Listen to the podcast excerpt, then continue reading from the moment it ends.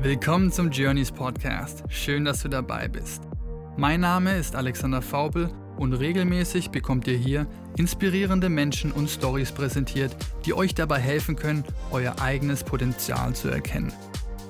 Im Dialog beschäftigen wir uns mit der Frage, welchen Einfluss Psychedelics auf dem Weg zur Selbsterkenntnis und inneren Heilung spielen. Wir teilen Erfahrungen und stellen sowohl traditionelle als auch moderne Mental Health Tools vor, die dich auf deinem Weg begleiten können, das Leben zu führen, wonach sich dein Herz sehnt. Und nun wünsche ich dir eine wunderbare Zeit, wertvolle Impulse and let the journey begin.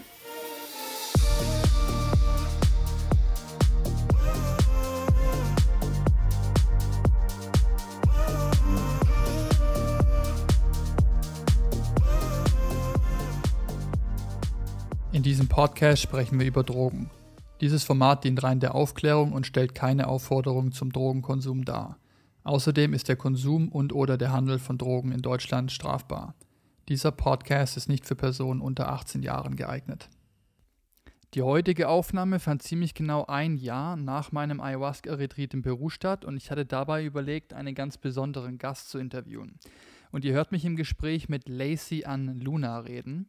Und Lacey war damals Mitarbeiterin im Temple of the Way of Light und in ihrer Rolle als Yogalehrerin und Psychedelic Guide damals in all meinen Zeremonien anwesend. Und von daher war es extrem schön, jetzt ein Jahr nach Peru wieder mit ihr connecten zu können und zu erfahren, was bei ihr das gesamte Covid-Jahr so los war und wo sie aktuell auf ihrer Journey steht und was die nächsten Schritte an der Stelle sind. Bevor sie in dem Retreat-Center in Peru gearbeitet hat, hatte Lacey selber sehr lange Zeit bereits Erfahrungen im Umgang mit Pflanzen im rituellen Kontext gesammelt. Sie hat nämlich schon vor über zehn Jahren in den USA angefangen mit Huachuma, auch San Pedro genannt, einem meskalinhaltigen Kaktus zu arbeiten. Und als sie 2011 dann Bekanntschaft machen sollte, selbst mit Ayahuasca, hat das dann entsprechend Auswirkungen gehabt auch auf ihre eigene Reise und darüber sprechen wir zu Beginn von dem Recording. Wir sprechen zudem darüber, wie sie derzeit unter Ausbildung eines sehr bekannten Shipibo-Healers steht und wie sie dabei ihr Wissen über schamanische Heilkünste vertiefen kann. Ich durfte dabei zum Beispiel lernen, wie die Arbeit mit Plant-Dietas aussieht, bei denen sie sich zum Teil für sehr lange Zeit bis zu Monaten hinweg in komplette Isolation mit einer bestimmten Pflanze begibt, um sich mit ihr zu verbinden und dann von dieser Pflanze letztendlich lernen zu dürfen. Ihr als Zuhörer werdet nach dem Gespräch ein deutlich besseres Verständnis dafür haben, hoffentlich, auf was es bei der Auswahl einer psychedelischen Reise generell oder, falls ihr mal vorhaben solltet, ebenfalls so ein Healing Center zu besuchen, auf was es dabei wirklich ankommt.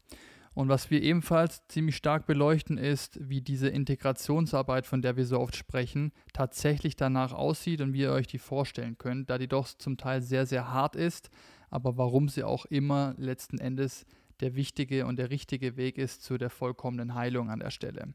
Mich hat das Gespräch mit Lacey vor allem wieder daran bestätigt, meine eigene Integrationsarbeit weiterhin durchzuführen und mir Mut gemacht, diese Art der Arbeit so vielen von euch wie möglich nahezubringen. Denn sie gelten weiterhin als das mir stärkste bekannte Werkzeug, unbewusst vergrabene Denkmuster und Verhaltensweisen aufzubrechen und damit alte emotionale Wunden, die in uns schlummern, heilen zu können. Ich hoffe, ihr zieht so viel aus der Folge raus, wie ich es getan habe. Ich wünsche euch ganz viel Spaß dabei. Ich hoffe, ihr seid auch nächste Woche wieder am Start. Bis dahin wünsche ich euch alles Gute, bleibt gesund und vor allem be yourself. Well, great to have you here. Hi.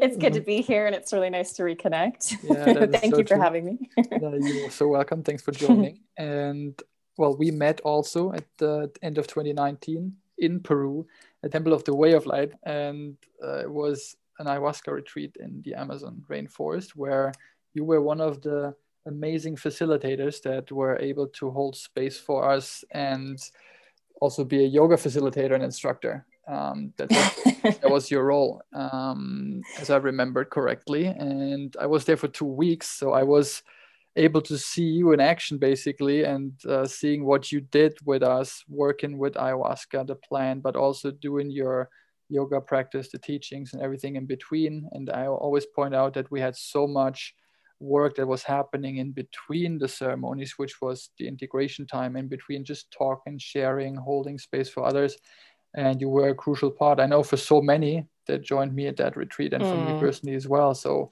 first of all, thank you so much for what you did there. It was, I can't tell you how much this had as an impact for me in my life, but it was huge. It was my first oh. ayahuasca experience, and you were a major part of it. So thank you so much. First of all. Oh, I really appreciate those very, very kind words, and thank you, thank you for your participation and your openness and your receptivity, and that's really what uh, that, that that that creates the the space for people to really go deep. And when one person in the group does that, it encourages others to do the same. It encourages others to you know take a look at the the hard stuff and be vulnerable and everything. So it was it was all mutual participation not mm. just with the the guests and you and everyone else. It was um you know the the staff as well. So thank you. That's mm. very kind. Awesome. Um and i think you're still if i'm not mistaken you're still in peru. And i i i love to spend a little bit of the time on how you came to peru. Why are you so fond of Peru. what is it in Peru that you love so much? And um, yeah, just a little bit of your your previous history of what led you to well the, the temple at the end, but also where you are now, and then always the, the way on plant medicines. What was your journey towards working with plants in terms of healing? Mm. Yeah. Oh my, that's a that's a big question. Big question I know. well, here we go. um, yeah, so I mean, I, I, the first time I came to Peru was in 2011. Um, at that point, I had been working with plant medicine for uh, about a year and a half. I started in 2010, and the, the first medicine I worked with was actually Wachuma, mm. which is a, a cactus that grows here in the Andes Mountains, where I currently am yeah, I was working with Wachuma first in the US um, with some very important people in my life that I consider mentors um, and the, the, ones that have essentially got me started on this path. One of them, uh, her name is every, everyone that has ever worked with her calls her Shamama because she's our she's our shaman mama. Mm-hmm. but she spent a lot of time in Peru. Yeah, her her and somebody else introduced me to Wachuma. Wachuma is also sometimes called San Pedro. And yeah, they, from the very beginning, when I started having ceremonies, they kept telling me, like, oh, you got to go to Peru, you got to go to Peru, and uh, you got to work with this medicine that we apprenticed with. And, you know, I've heard of this amazing medicine called ayahuasca. Mm-hmm. but, you know, it was, it was one of those things that I wasn't, you know, super pushy on. Like, I have to try this, but it caught my attention. I knew that eventually one day I would work with it. Um, and then, so in 2011, I came down with a group to work with a particular healer that I had worked with also in the US, and he, he is Peruvian. And his main medicine is Wachuma.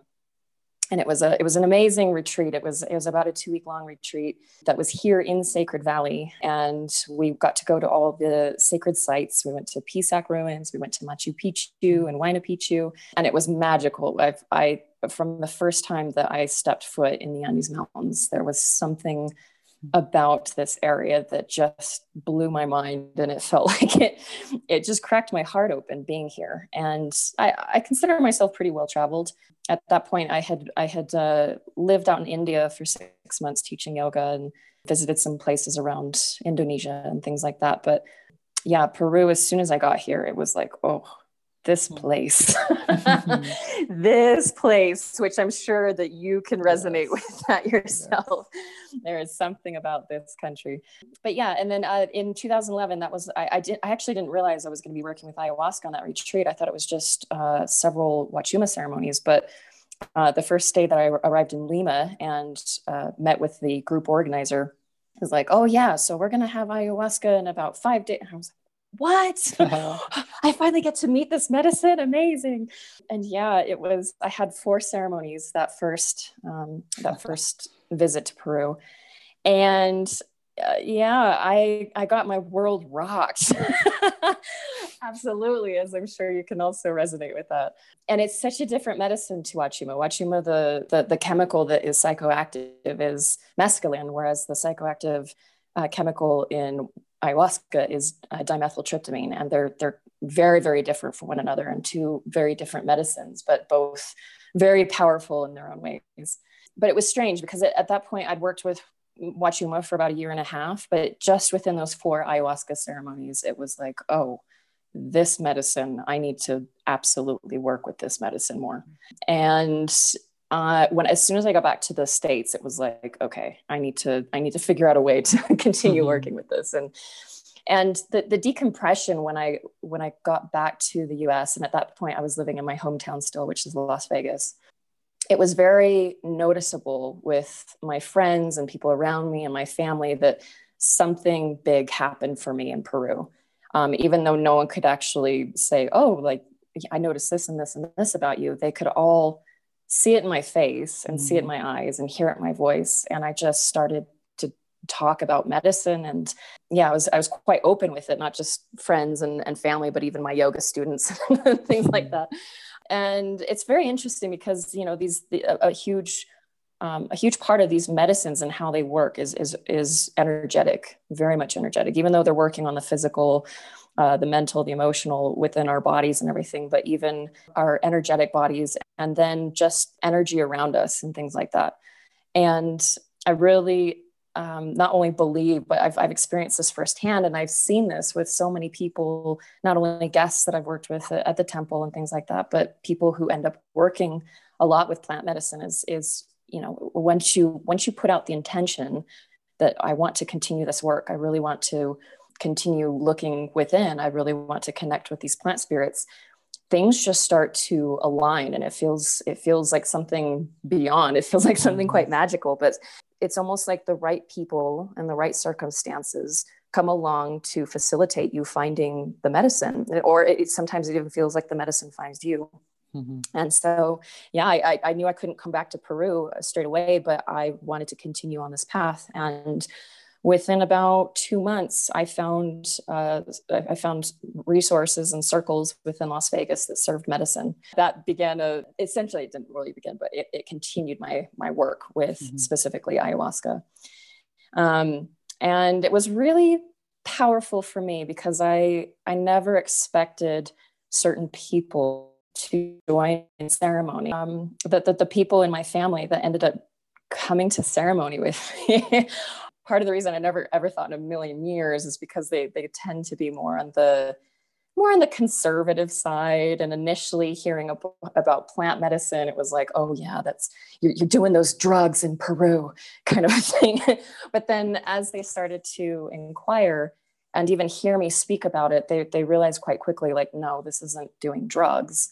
This is this is working with a medicine like a very old medicine. And it's not about you know going to ceremony to to trip or anything like that you're you're going there. As you know alex it's not a walk in the park and generally most people wouldn't consider an ayahuasca ceremony recreational nope. because it's so physically intense. It's like yeah we're not we're not just there to, to get high and, and see visions or something. It's that's why you that's why you intense. also that's, that's why you also say you're not taking it right? It doesn't give it the service it deserves. It's it, exactly work. it's work right? It's hardcore exactly yeah oh do you do you do or take ayahuasca? Yeah it's like no i, I, I sit in mm-hmm. ceremony. Yeah but um yeah so in 2012 i had i had two family members um, join me in ceremony which for me was absolutely amazing because yeah, I, I really believe a lot of this work is not only healing and, and focusing on on our immediate environment and, and our history and stuff. I, I think uh, with plant medicine there's the potential to heal trauma that has been passed on through generations. And so, uh, confronting generational trauma in a ceremony with people that your blood family with it's mm. it was it was just a really beautiful and, and and and powerful time for me and that that was just one more confirmation of like okay like this this is your path this is your path but you know sometimes we get a little bit distracted from our path mm-hmm. um, and yeah so I, I eventually 2012 and i worked with the same healer um, he was not Shipibo, he mestizo uh, shaman, but but here in the Andes, and and again, his his main medicine was Wachuma. Um, so I came back at the end of 2012, and I really thought at that point I was going to come back to Peru almost every single year but life and situations and circumstances kind of got in the way of that and I, I, I, focused on other things. I still continue to teach but i eventually moved out of the united states. I was living in the uk for several years and whilst i was out there it just became very clear after taking some time away from peru and it, it, was really about 2016 2017 that it was like oh i need to i need to get back i need to get back which i'm sure you can also yes.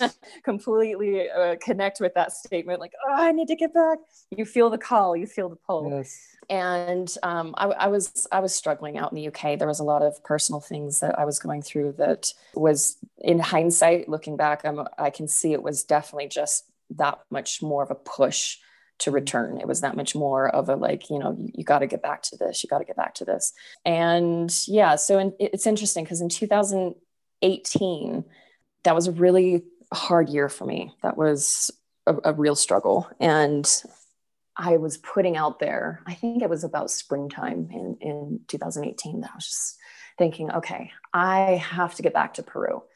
How can I do something that would get me back to Peru, but like also working with medicine. But I really, I really need to to like bring yoga into this because for me, up until that point, yoga had been the most powerful integration tool that I have used after ceremony. And it was also a really powerful tool before ceremony to practice and, and open up my body physically, energetically, and I noticed that I became a lot more receptive to the medicine itself. I'd have a stronger experience. I'd go deeper with the medicine if I practiced yoga before ceremony. And then I'd use yoga to essentially land from the experience and to ground because, as, as you know, ayahuasca can definitely uh, make you, you travel interdimensionally and you feel like you just took a, a tour of the cosmos. Um, so yeah, so coming back into your body and, and grounding and um, and then integration, yeah, the, the the yoga practice and breath work was really what I found to kind of hold me together during the hiccups that can happen mm-hmm. uh, within integration and so yeah 2018 was basically when it was like okay i got to get back to peru. What can i do? Maybe like retreats. Like i'd love to have retreats where there's medicine and yoga involved but i don't have any like resources in peru. I don't really know anyone. It would be really hard to to set something up when my spanish was well shit. Um like what can i do? And then it was less than two months later yeah, this is so funny because I, I, laugh at it now. mm-hmm. I was scrolling through Instagram of all things, and I if uh, I'm not sure if you've if you've just like randomly scrolled through hashtags on Instagram, but there's an option to see like top posts under a, a particular hashtag, or you can see like recent posts, and you can see mm-hmm. chronologically if you click on uh, recent. You can see chronologically people that have posted under, say, hashtag yoga, which is exactly what I did. And just a couple scrolls down, I see a woman in dancer's pose with that um, I recognized as Machu Picchu. And I, and I was just like, oh, Machu Picchu. And I, I looked at the picture. Her caption wrote, if you are a traveling yoga teacher and you have a passion for plant medicine, I might have an opportunity for you. Please reach out. and I commented and I said, yoga and ayahuasca are my favorite medicines.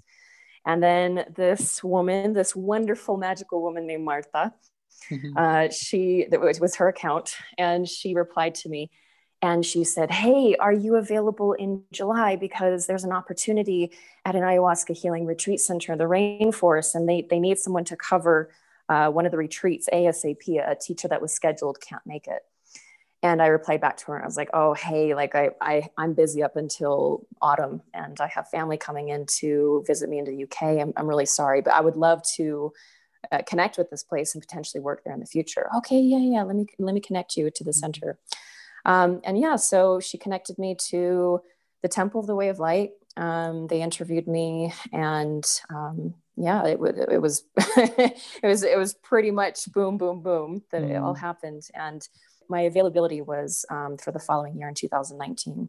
And I always struggled out in the UK with the dark winters. And so I figured January and February would be an ideal time to escape the darkness of England um, and, and go hang out in the Amazon and teach yoga and, and, and uh, drink, drink ayahuasca.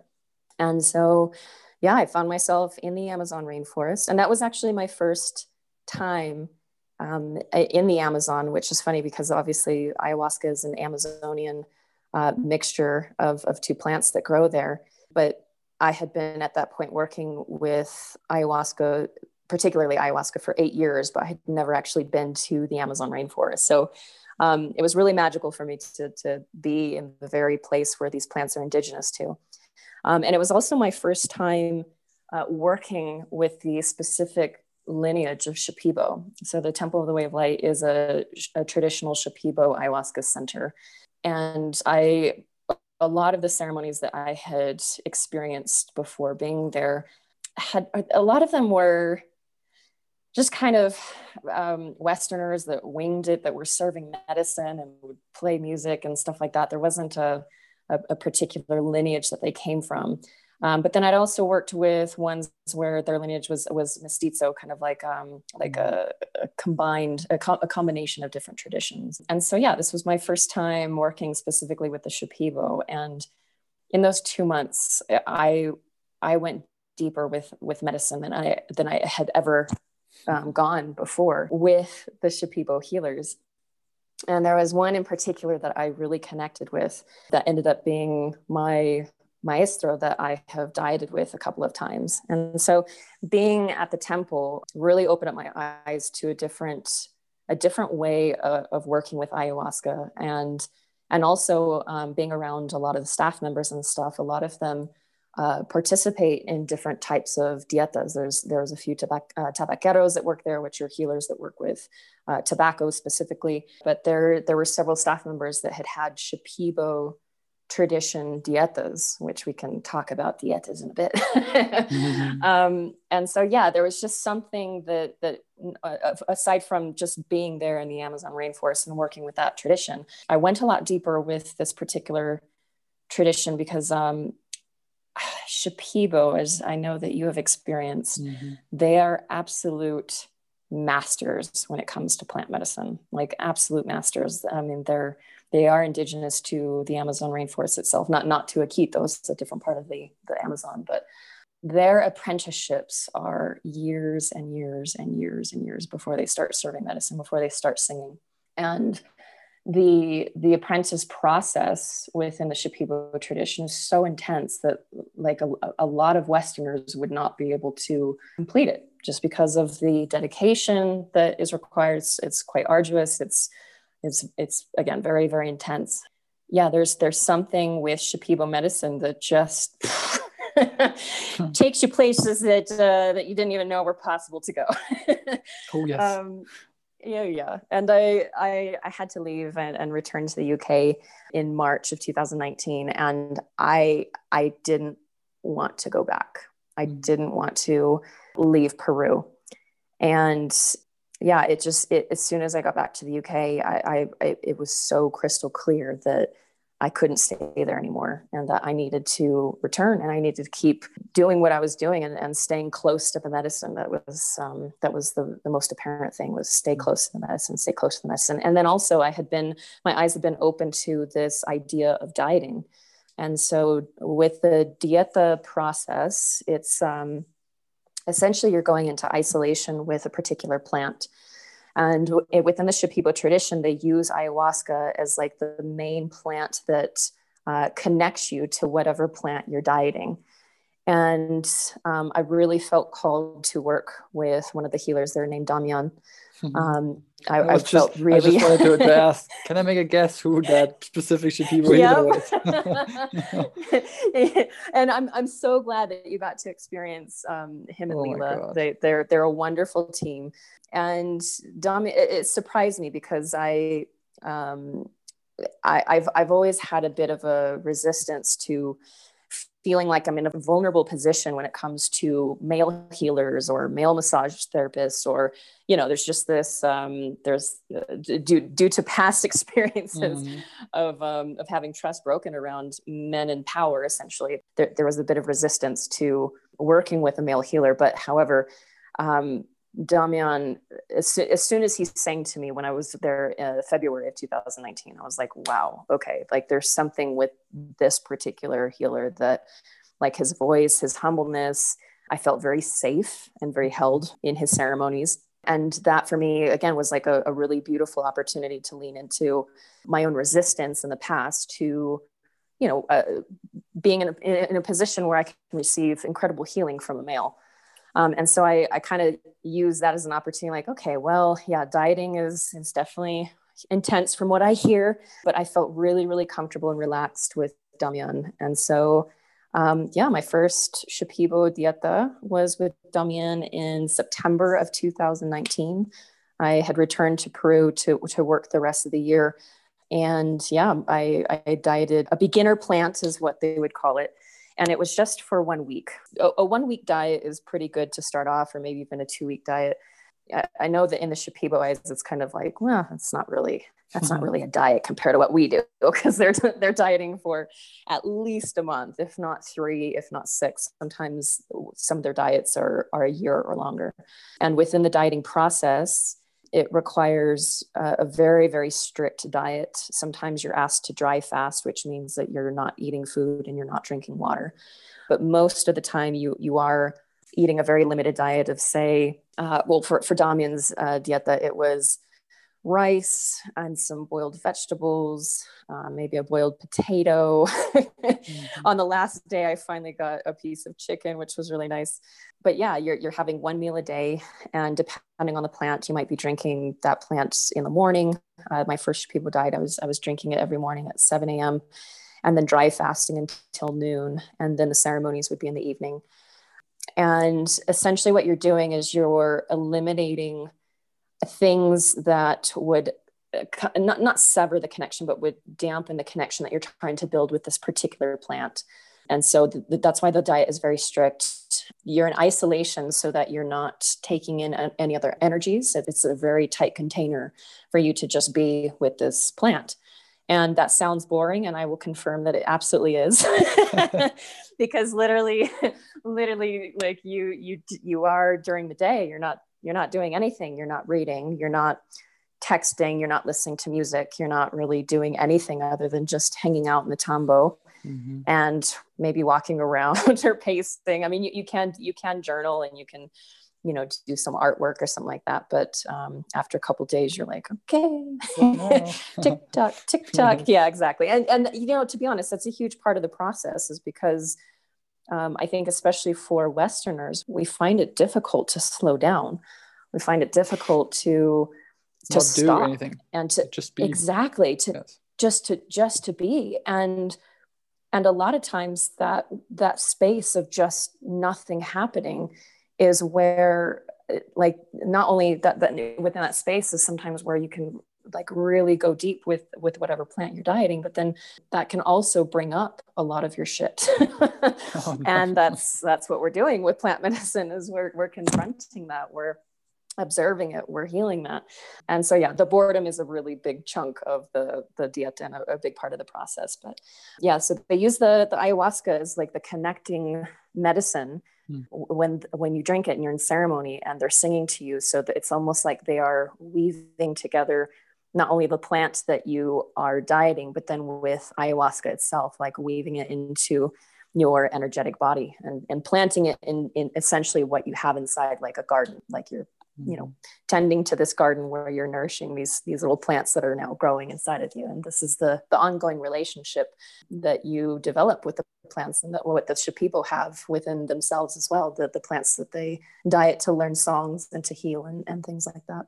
So yeah i was uh, i was di- i dieted twice um, last autumn at the temple. And then i had about a month off.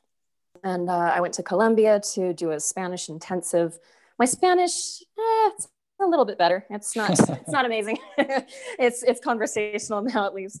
Um, and then, yeah, I returned to the temple at the beginning of 2020.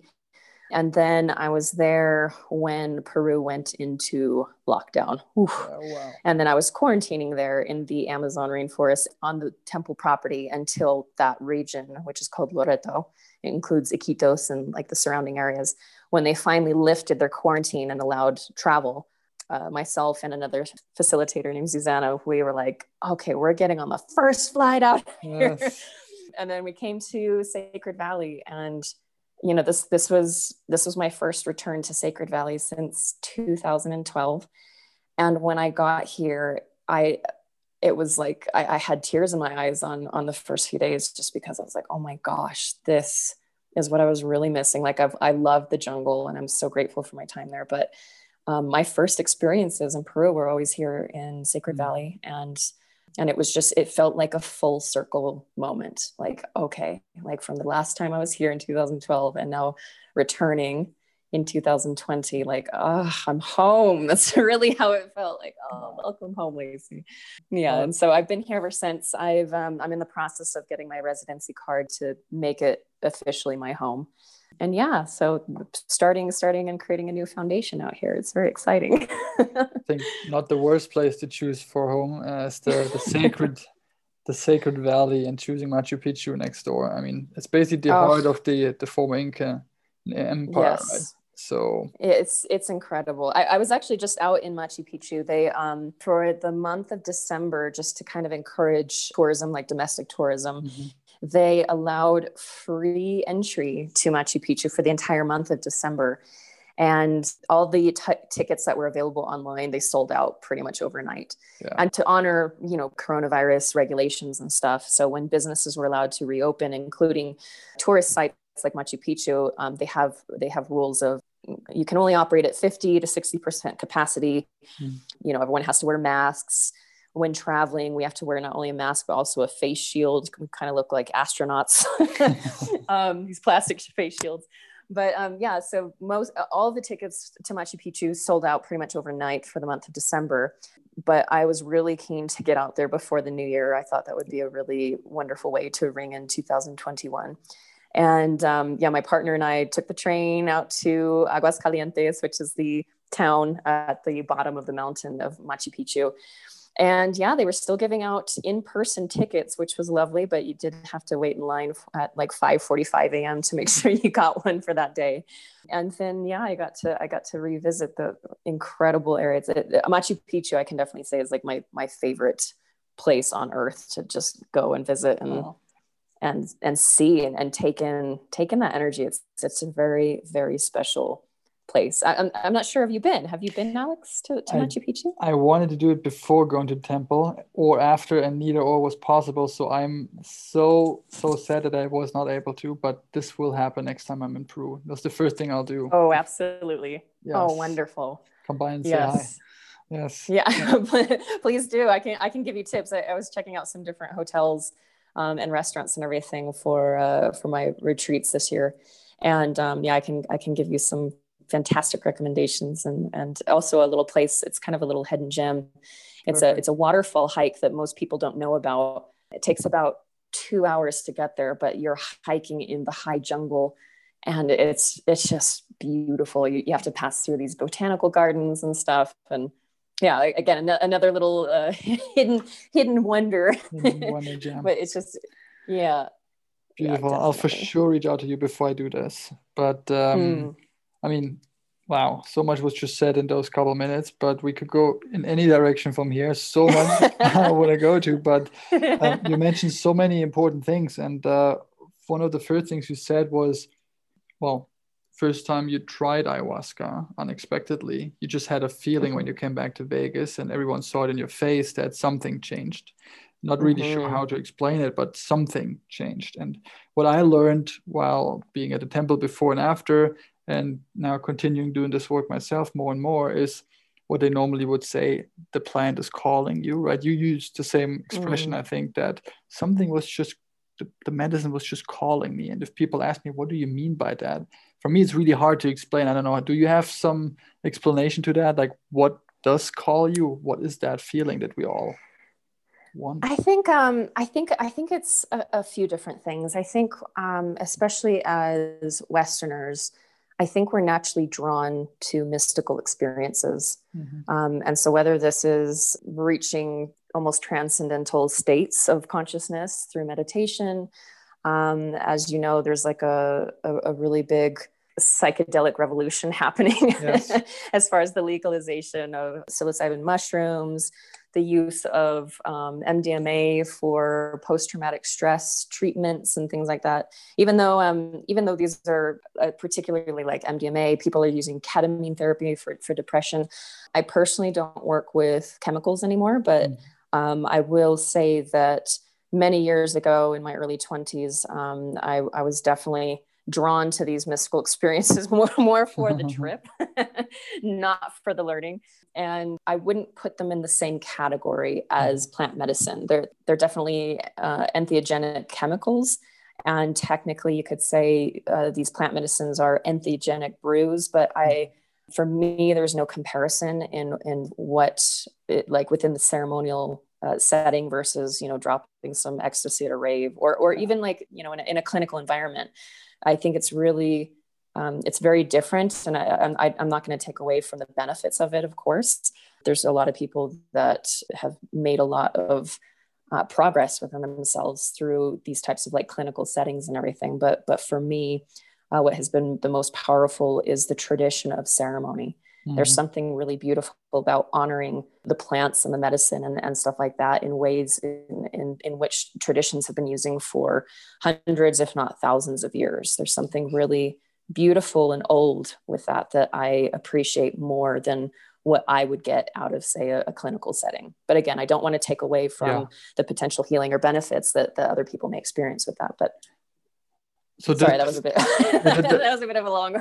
long that's always what happens to me as well. If I start talking about this, it's like, oh my god, I can't stop. But yeah. just to that point, I mean, especially MDMA, why it's not a typical psychedelic per se. It's more like an what they call empathogen, right? And therefore, it's used, yeah. Especially for the treatment of PTSD, because it makes a lot of sense for someone, let's say, coming out of a war zone, having post-traumatic stress disorder, and basically just about on the verge of you know killing themselves day by day. Exactly. give them the chance to for the first time ever potentially open their hearts with so much you know chemicals that are released serotonin dopamine uh, especially and then first for the first time ever maybe revisit that trauma traumatic experience and then to maybe potentially hopefully release it and let go of it and then be being healed through that but the, this Absolutely. is a total different context and i think what you just said then refers to the setting of having like a traditional setup space, especially working with the mm-hmm. Tradition, having a ceremonial context of healing with plants in that case yes. is such a different setting and experience versus something that you get administered, let's say in a clinical setting with in a Absolutely. more sterile room and then, you know. Definitely. Then and two, I I uh, this is this is my personal opinion. I don't think that everyone in the world is ready for ayahuasca and that's um, you know as, as much as i can you know put put ayahuasca on a bit of a, of a pedestal and say like oh yeah it's it's like it's the it's the best ever and this and that and and, and i mean for me that is my personal experience but realistically there's a lot of people that i think ayahuasca would would be almost damaging to and and, and this is part of the reason why a lot of ayahuasca retreat centers have the medical forms and there's a screening process because for, for some people literally they're not eligible for ayahuasca yeah. and this includes people that have you know psychiatric disorders such as bipolar schizophrenia things like that and yeah even even some people with extreme ptsd ayahuasca might be too intense in the very beginning um, as they start to unravel and unpack the trauma that is that is there and in such a situation like that i think this is where perhaps MDMA kind of clinical uh, uh, settings would be really beneficial. This is where this might be a stepping stone uh, for someone who maybe wants to work with ayahuasca, but it might be too intense for them in the beginning. Again, like the, I think the, I think all of these are related. Like all these um, these different chemicals and different medicines and stuff are related in the terms of like their their healing potential.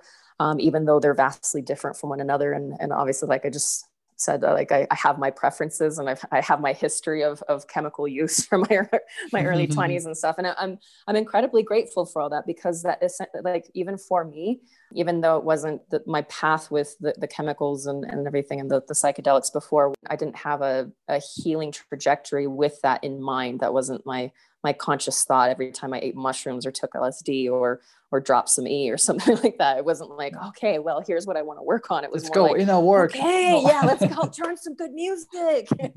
um, yeah, but that was that was a really important part of my journey that led me to plant medicine. And I'm, I'm, i know that for a lot of other people, it's it's the same. It was introduction to psychedelics and their own exploration to that that eventually led them to ayahuasca. So even within that, I can see how plants are essentially connecting to us without directly connecting to us. And like you said before, there's like, you know, like, oh, we get the call, we get the call for medicine and we feel the plants and stuff like that. And to be honest, I think it's, I think it's different for everyone.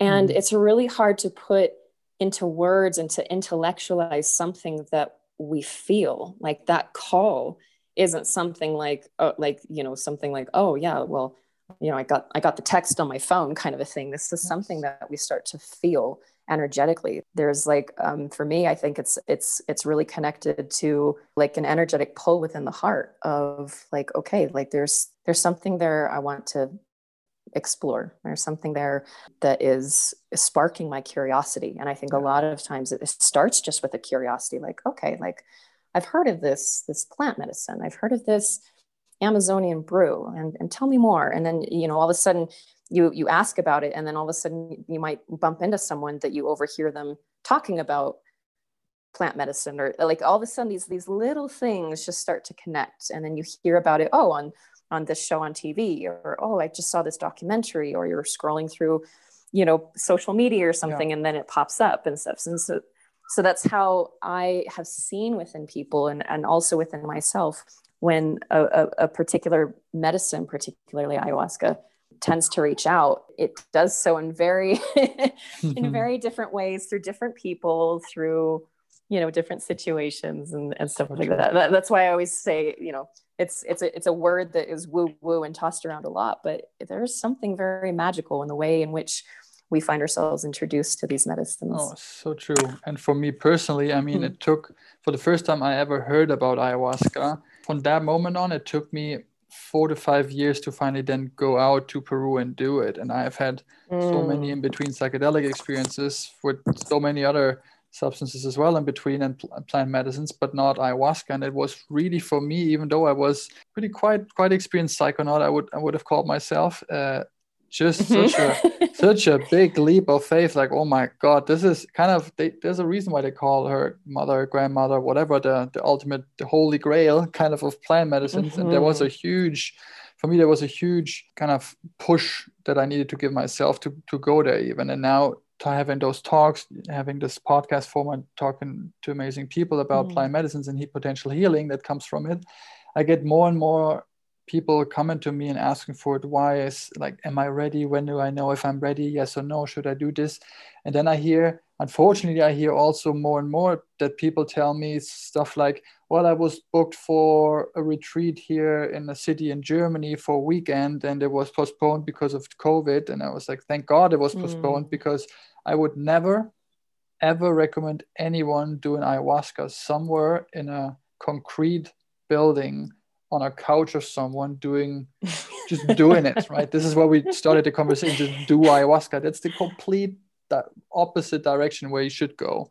And for me like you mentioned before having done it in peru in the temple of the way of light and i'm sure there's other beautiful places where you can do it as well with the Shipibo tradition, for instance, with working with a shaman like Damian that ha- who has mm-hmm. experience, for, if I remember correctly, 25 years, and I think Lila was 35, but intense experience mm-hmm. going and working with that plant, and then sitting there and experiencing it this way versus you just drink the brew, put on some, you know, Shipibo music on YouTube, and then just doing it I mean, I can't even imagine what the difference might be and also the risks involved. So please, people, do not. Yeah, do definitely. yeah, yes. absolutely, absolutely. And and um, I think that's that's something that uh, over the years, as more people have started to participate in ceremonies, um, that has become more and more obvious. Like the the set and the setting can really make a huge difference when it comes to ayahuasca and your your journey with it the healing and everything like that. Because a participant is in a very vulnerable state once they drink the medicine i think like who you're sitting with is probably the most important part aside from knowing what is in the what is in the mixture itself. Um, shipibo uh, shipibo ayahuasca is just the two plants the, the vine um, the ayahuasca vine, and then the chacruna leaf. Whereas there's other, I'm putting this in quotes, healing centers that try to appeal to Westerners like the, the psychonauts. um, mm. And they'll add other plant mixtures, some of which are really dangerous and that I would never ever recommend. Um, and so, not only knowing what you're drinking, but then also the people that you are drinking with, very, very important.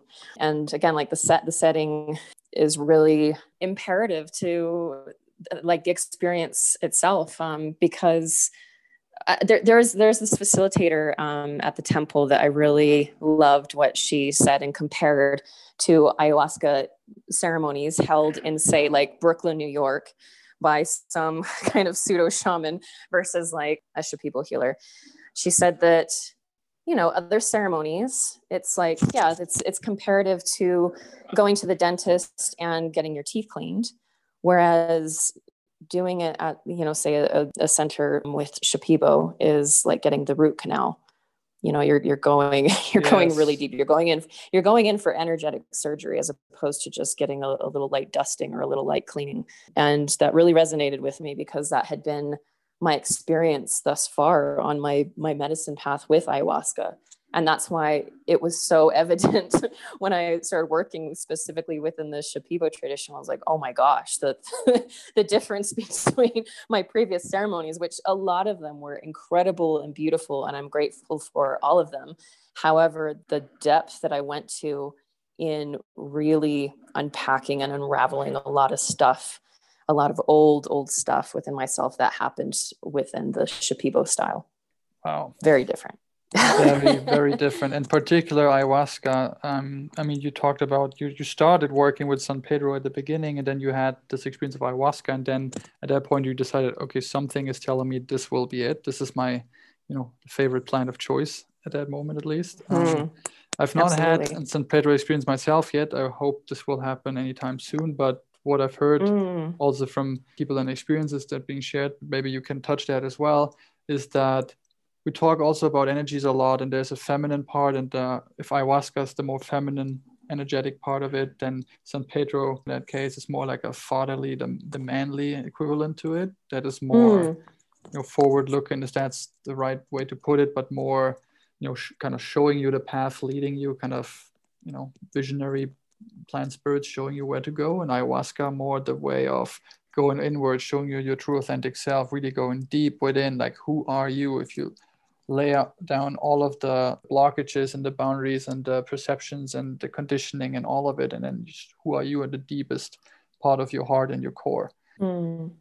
is that how you would put it yourself yeah it's it's interesting because um with with Wachuma, you'll find this a lot, just like with what you said. A lot of people will will refer to Wachuma as grandfather medicine, and they'll refer to ayahuasca as grandmother medicine in a sense, there's this masculine to feminine differences within these two medicines that I think everyone experiences it a little bit different. Um, even even with the Shipibo, like uh, up until I started working with the Shipibo, I always referred to these medicines as the same, like grandmother medicine or grandfather medicine. But then when I got to the Amazon, that's when my own view of it shifted a little bit because uh, in the Shipibo tradition, they call it uni. Uh, they call ayahuasca uni, and for them, it's not feminine or masculine. It's it's it's essentially both. Like they, they say that it has both qualities mm. of the feminine and the masculine. And so if you were to talk to a Shipibo healer about you know grand grandmother medicine or grandfather medicine, they would just kind of be like, "What? this hmm. medicine encompasses both." and I think I think depending on a person's own connection to their own masculine energies and their own feminine energies, this is where medicine I think can kind of go in and start to support or strengthen where we might be imbalanced. You know, we we all mm-hmm. have uh, masculine and feminine energies within all of us, and so I think if someone say might be hyper masculine within themselves energetically or something maybe ayahuasca could could go in there and start to bring in more of a balance to bring in a, a feminine softness or, or a feminine presence.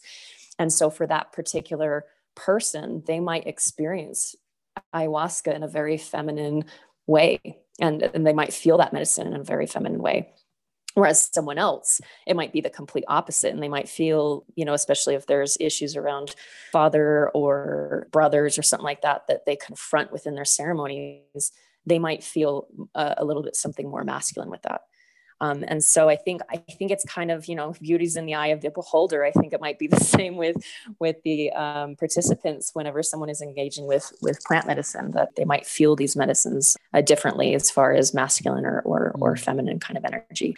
For Wachuma, it's, it's I, I, had a very interesting experience recently with Wachuma. I, I hadn't worked with that medicine in about four years, and since then, um, obviously, I've been working specifically with the Shipibo tradition, and I've had Shipibo dietas.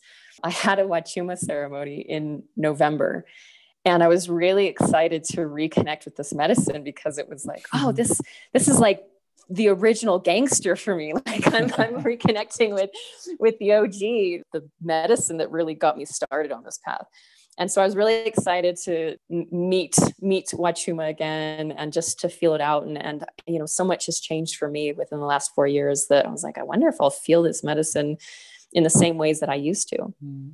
And I've never been, I've never experienced this before in a ceremony, but I got a very strong, powerful, and visceral message from Wachuma that this is not your medicine, Lacey you need to focus on on the tradition that you're working with. And and interestingly enough, too, um, I saw a lot of Shipibo designs in that Wachuma ceremony, which I, have I've never experienced because again, the, the healer on, on for that particular ceremony, of, of course, was not Shipibo, he's, he's a Wachumero. And it was crazy for me to see Shipibo designs like the ones that they weave into their tapestries. Mm and to feel a lot of the plants that I've dieted, and then to also essentially be told from the medicine, like, okay, well, we're going to work together today, but just so you know, this is not your medicine. So Crazy. it's going to be it was kind of like i bid you adieu and thank you so much for you know everything that we've done together but it's time to it's time to really focus on the other tradition that i've been working with for the past two years. So yeah that was uh like kind of blew my mind. I was not expecting that whatsoever but very strong message. It just had me very grateful for the time and the, the many ceremonies i've had with wachuma. Um, i don't think that would happen to a lot of people. Uh, i know most people that I know that have worked with both can continue to work with both and and never have it be an issue where one medicine is saying like oh no we're, we're not going to work together anymore. And, and I don't know if that was like a, a permanent thing. I don't know if that's like oh we that was my last Wachuma ceremony for the rest of my life. I hope not, because I, I, I, really appreciate that medicine. But at least for now, it was very clear to just focus on on the Shipibo tradition. we, we were we were best friends previously, but now you have others to follow along. Just go. Yeah, pretty much. this, this is this is something else that is fascinating to me. I'm I'm I'm learning so much, and especially the last uh, the last few months, I feel like I've I've learned so much not only about Shipibo culture, but relationships with plants as well. I have always had a very exciting and happy relationship with cannabis. And that was, uh, I mean, essentially, that was the first plant I had ever worked like, with. Like to most people have. Right? Yes. you're like speaking of and yeah I, I i was i was quite abusive i can definitely say i was abusive in my my late teens and early 20s with cannabis not using it as a medicine is more of an escape which at that time in my life was a medicine for me because of the things i needed to escape in my immediate environments and i've even even when i started working with ayahuasca it felt like those two plants even though I wouldn't work with, say, cannabis during an ayahuasca ceremony, afterwards or like during the integration, I really felt like I was given permission to work with cannabis and, in a sense, use it during my integration. Now, this is, I'm talking in terms of like 2012 Lacey. So it's, I have a mm-hmm. very different perspective and experience now. At the time, it seemed like it was okay. And I was, you know, that that's, that's what I did. And that's how it worked for me at the time. However, now it's become incredibly clear that I can no longer work with that plant. And it felt like a breakup. like it's it yes. kind of started in September of last year. Um, that it was like, oh, maybe, maybe I won't continue to work with both of these in conjunction to, with one another, and not necessarily like working with cannabis after ceremonies, but just in general. And it started to come up for me like, oh, like Lacey, you might have to, you might have to say goodbye for a little while. And there was a part of me that was completely resistant was like no cannabis is a plant medicine and it's always served me well in the past and this and this and that and that and again there i was like witnessing myself basically justify why I can't put this plant down. And my use with cannabis over the last three years has changed a lot. I noticed that I wouldn't be able to to smoke on a regular basis, meaning like if I had it more than a few days in a row, it started to affect me like my mental health. I just started to feel a bit foggy and I wouldn't I would start to just feel down.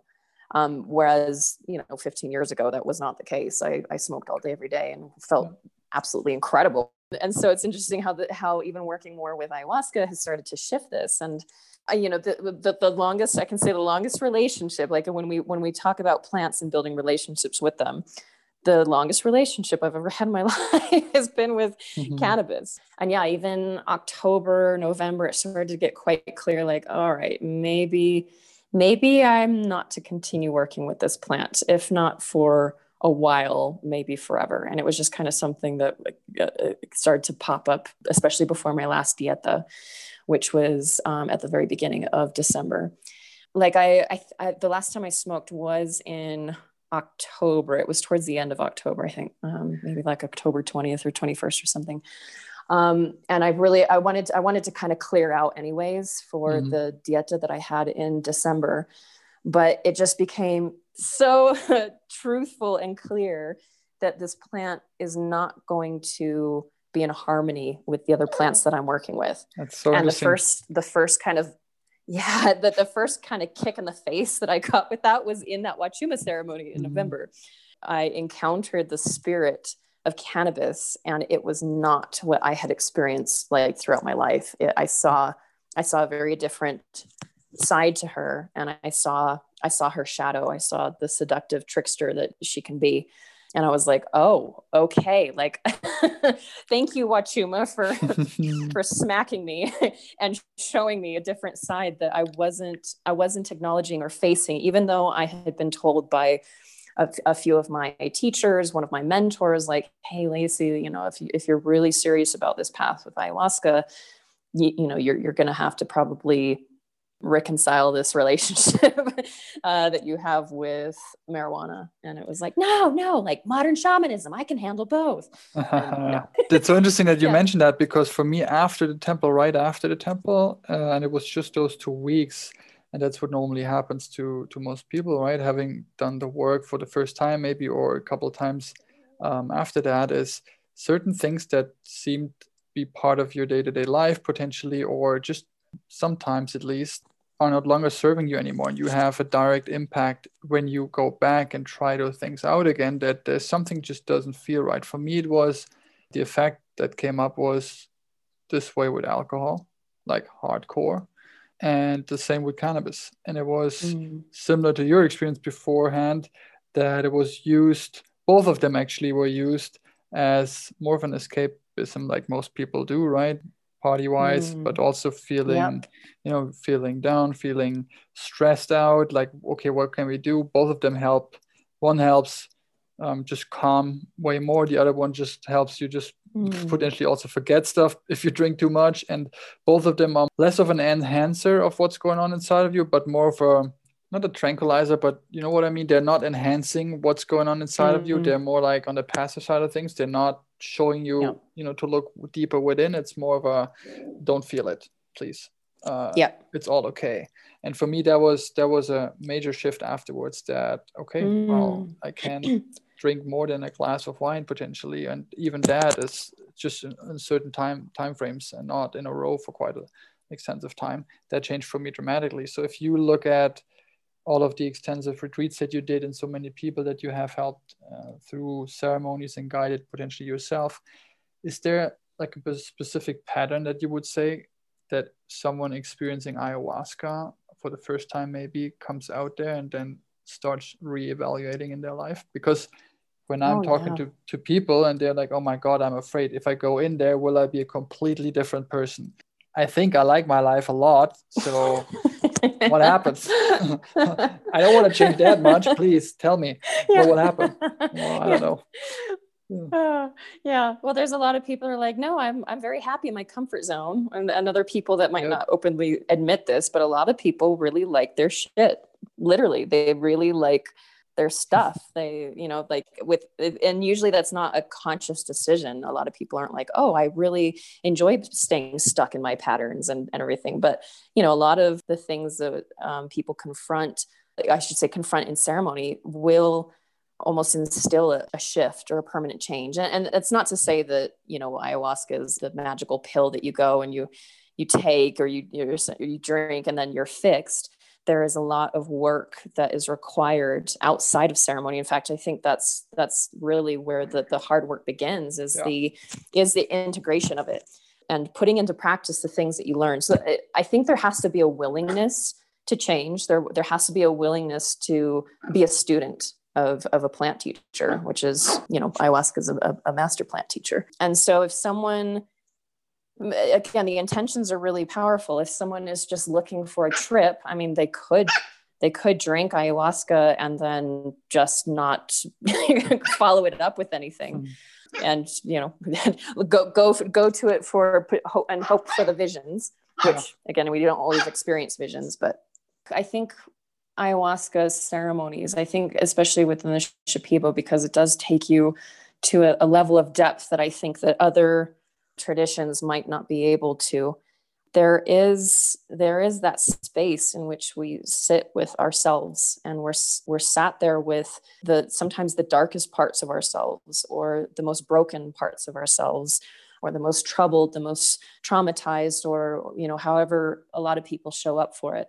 But you're you're sitting in that space and you're you're seeing a, a lot of crazy things, a lot of beautiful things, a lot of dark things and everything. And and I think when you go through something that intense, it's almost like, well, how can you not be inspired to shift that? How can you not be, you know, motivated to want to now really address this thing that just came up that, you know, mm-hmm. maybe you, you weren't looking at before or something like that, or, or given a new perspective of.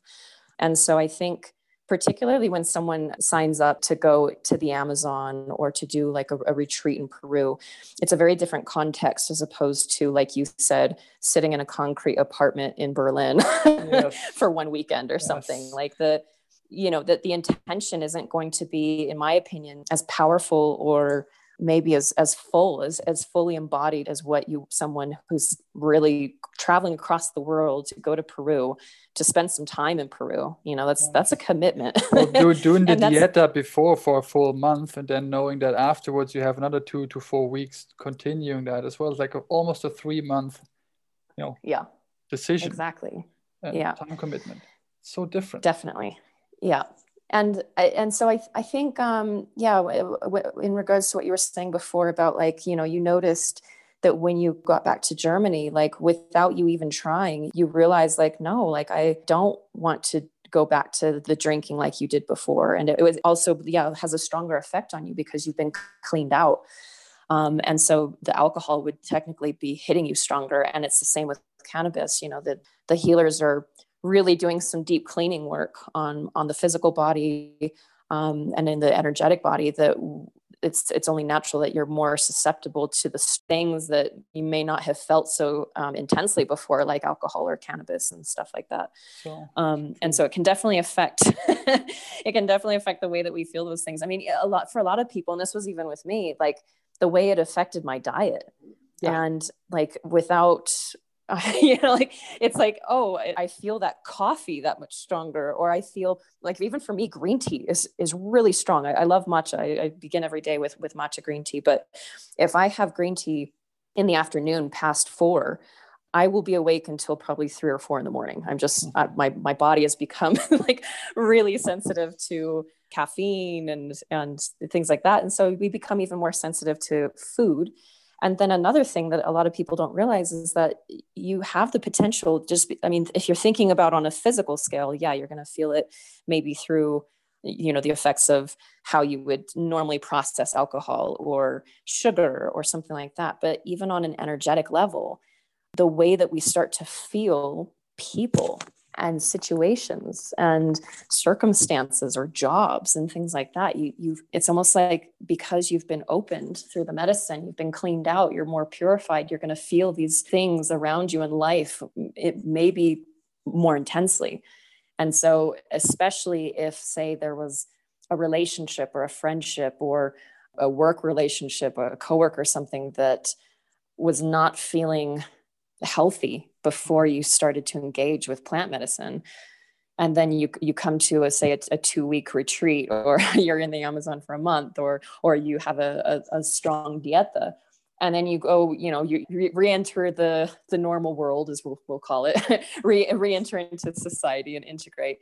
And that toxic relationship is going to be that much more evident of like oh my gosh like well this person I, I really struggled to be around them before but now i i literally cannot be around them. That's that's yeah. damaging for me you know it's and again this is where plants can be incredibly helpful to reveal things that we might be in denial about or things that we're not looking at or things that we're not addressing is that it's they're yeah, not serving us like anymore right at the end eventually. Exactly. And it's, it's right there in your face now. right there. It was before as well, but you were not able yeah. to step over the line because you were afraid of, you know, the rejection or what the consequences might be. But for me, what you just said is when people experience that and then they ask me, so will I change dramatically? Will I be a different person afterwards? The thing is, you'll not be a different person, but your reactions to the world might change dramatically and the way you mm. show up in the world will change as well. And for me,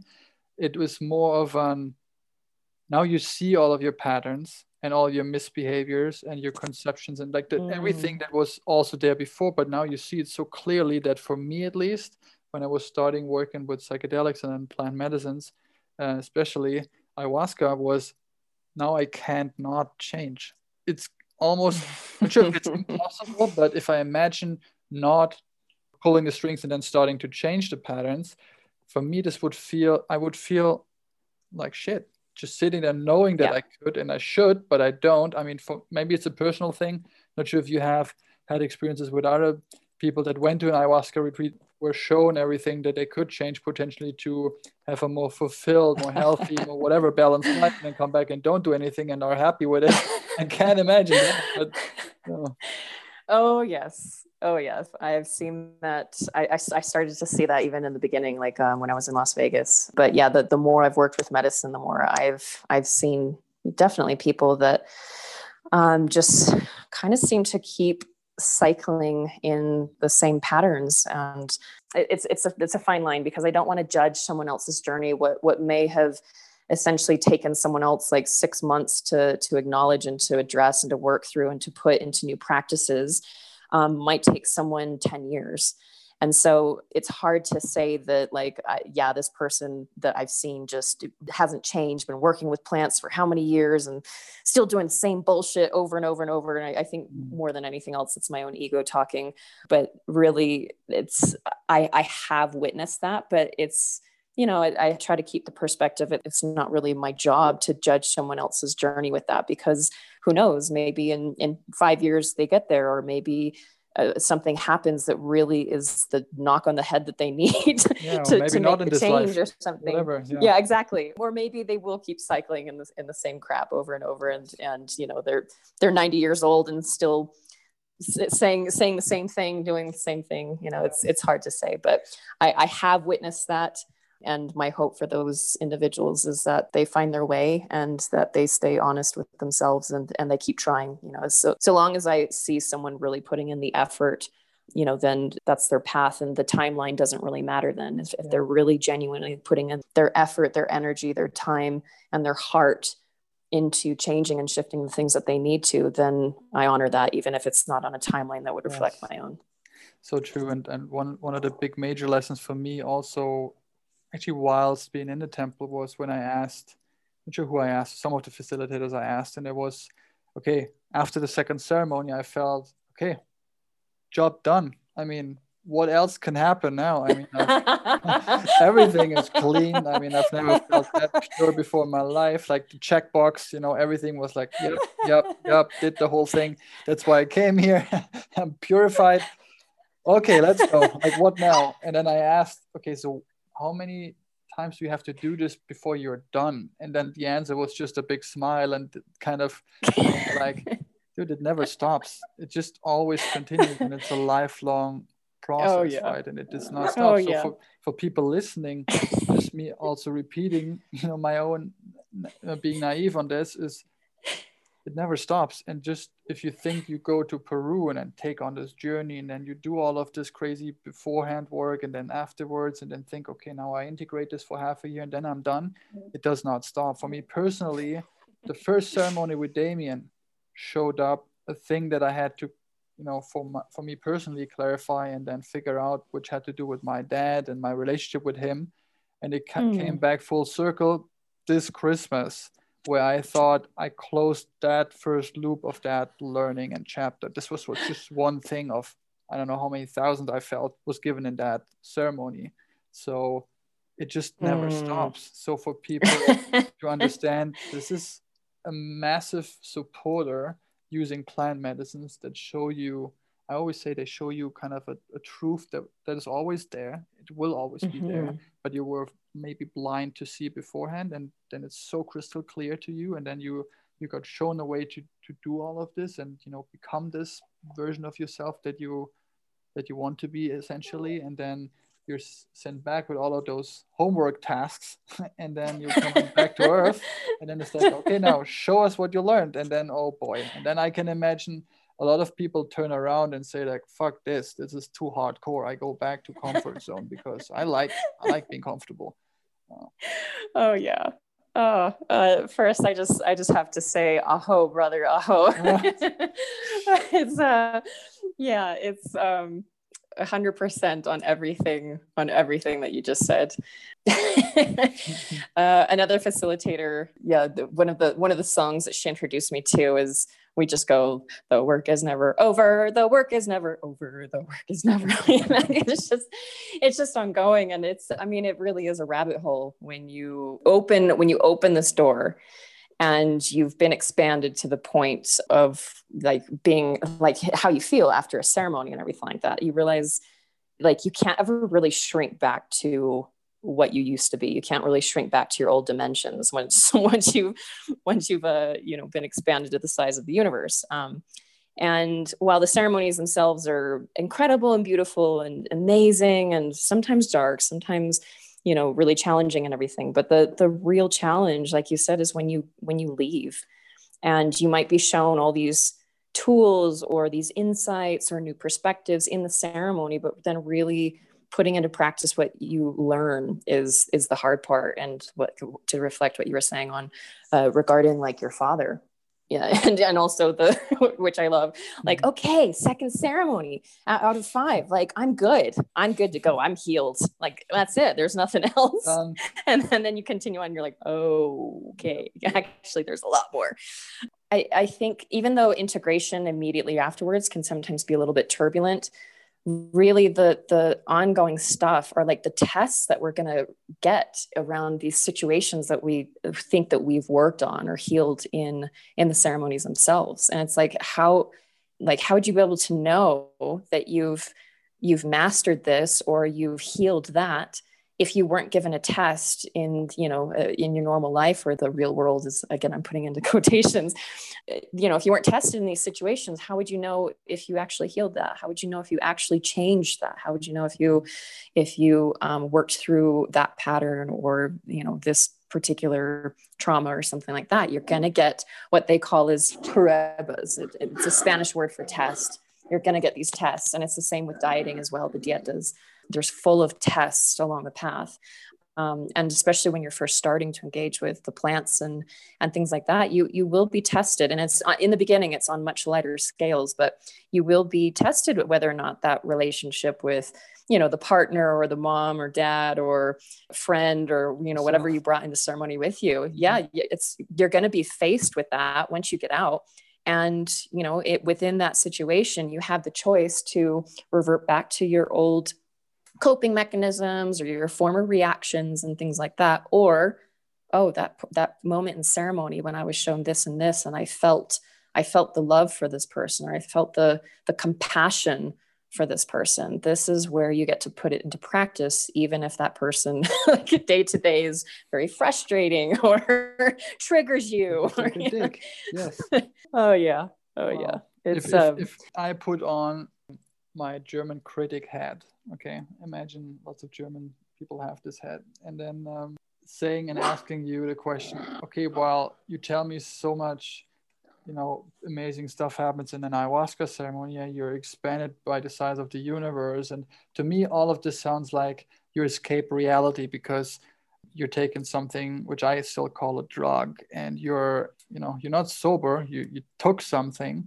And now if it's so great why would you then have to come back come back and do this year by year and continue doing this for the rest of your life why is it so mm. great then if you have to do this all the time That's funny because I, I encountered someone just before my dieta that, you know, especially, especially here in Sacred Valley, uh, you know, plant medicines are all, all around us. We have all like, there are ceremonies happening all over the Valley every single night. Um, and so even to the local Peruvians here, it's not, it's, it's something that's, you know, very prominent. Uh, even, even if they don't participate, they, they know like, oh yeah, ayahuasca, oh yeah, mm-hmm. San Pedro. Whereas, you know, in the States or Europe, you're not going to find people that know what these medicines are or they may have only heard of it or something but you know it's it's acknowledged that because it's legal it's understood and practice as medicine here you know it's it's just a part of, of almost like daily conversation. So this person i had asked them you know have you ever have you ever sat in an ayahuasca ceremony? And he said nope. And i said oh okay. Well that's cool. Do you think you would would you ever? Nope. Ah no, not even a not even a slight draw to it. There's so much around you.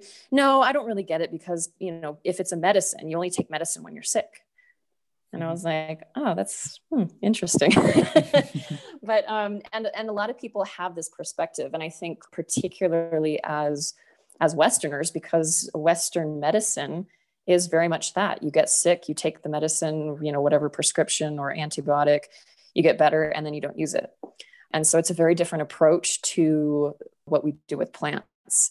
And for some people, like to, to give credit where credit is due, some people really do only work with ayahuasca maybe a few times. They get what they needed out of it, and then they they don't feel called to work with it.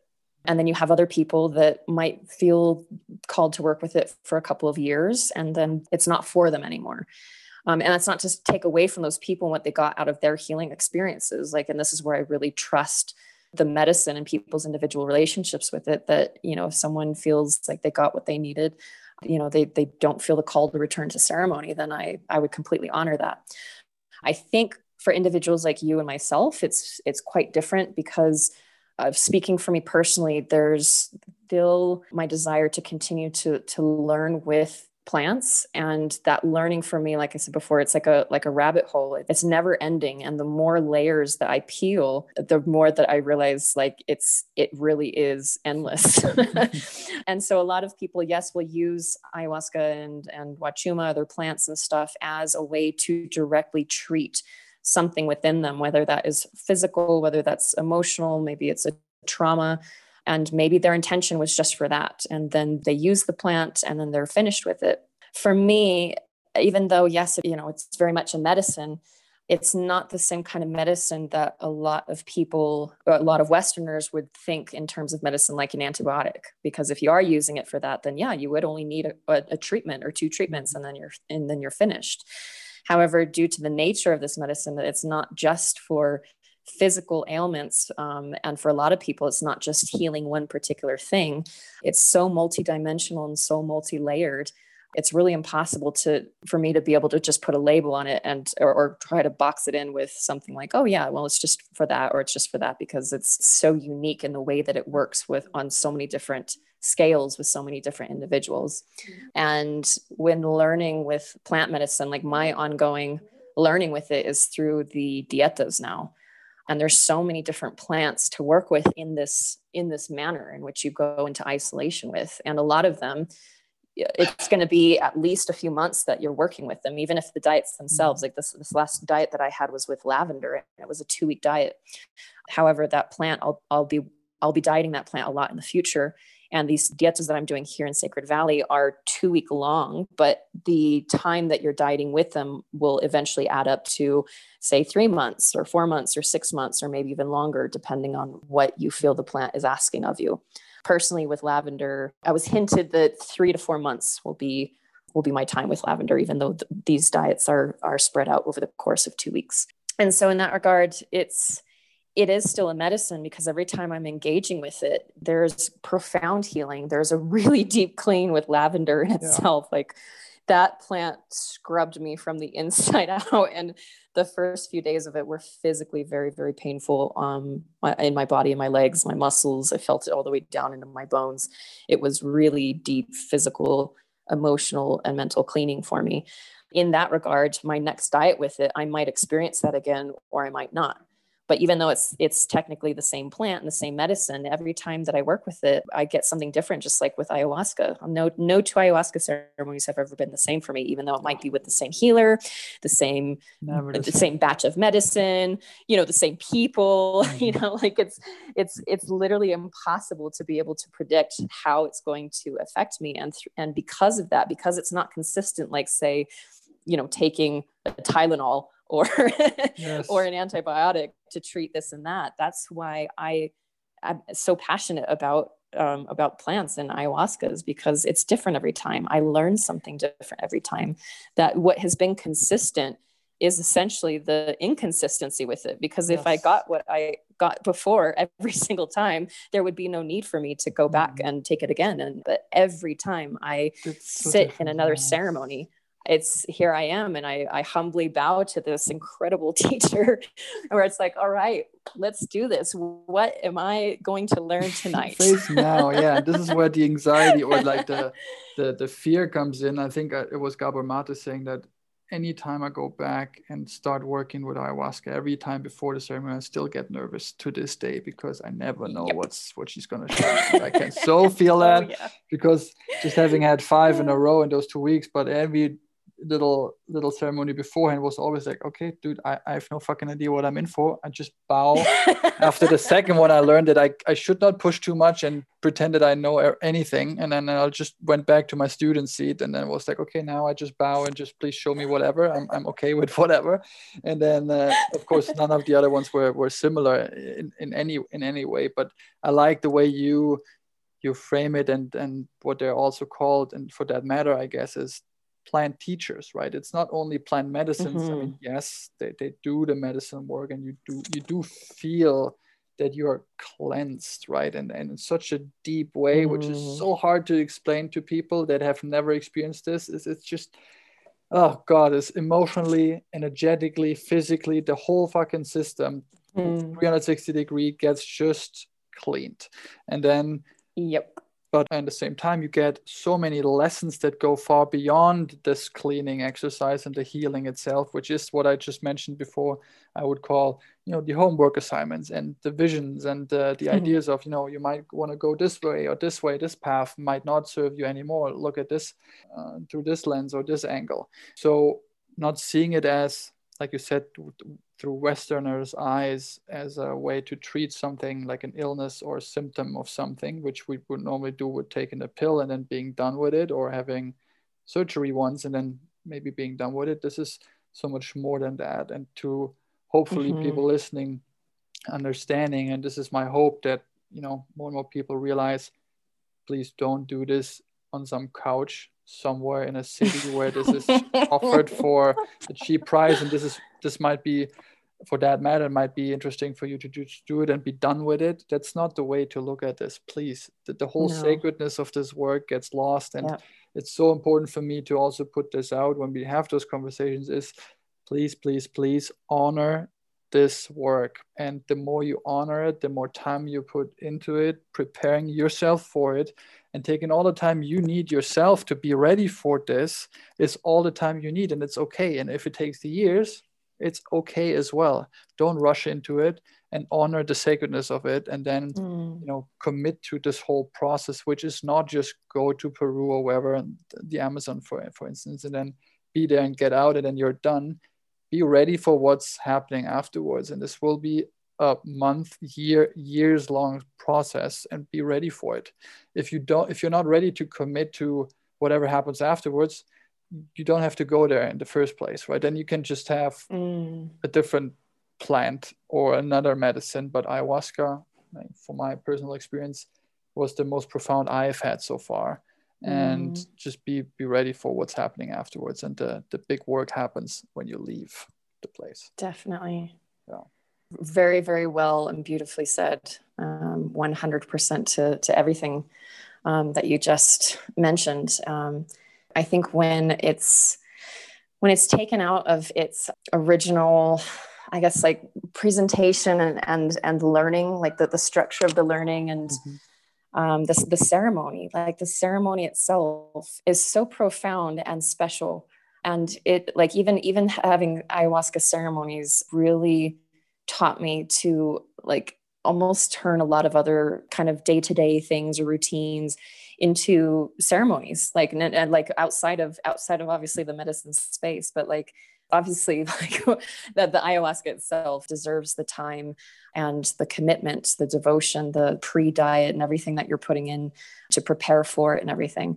But even just day to day little ceremonies like i said for the, the matcha latte that i have in the morning that is that is my morning ceremony. mm-hmm. My my yoga practice is a, another style of ceremony that I have with myself. It's a it's an opportunity for me to tune in and to listen and to to quiet my mind, to strengthen my body. And but I think I think the ideas of ceremonies have become a little bit more lost in Western culture, and I think is such a beautiful way for us to not only connect with whatever we're bringing into ceremony. So, whether that's plants or whether that's homemade coffee in the morning or whatever, it's a way that we connect to each other and we connect to ourselves. You know, in all indigenous tribes and stuff, they have their own variations of ceremony, whether that includes dance or whether that includes some sort of ritual or initiation or some sort of rite of passage.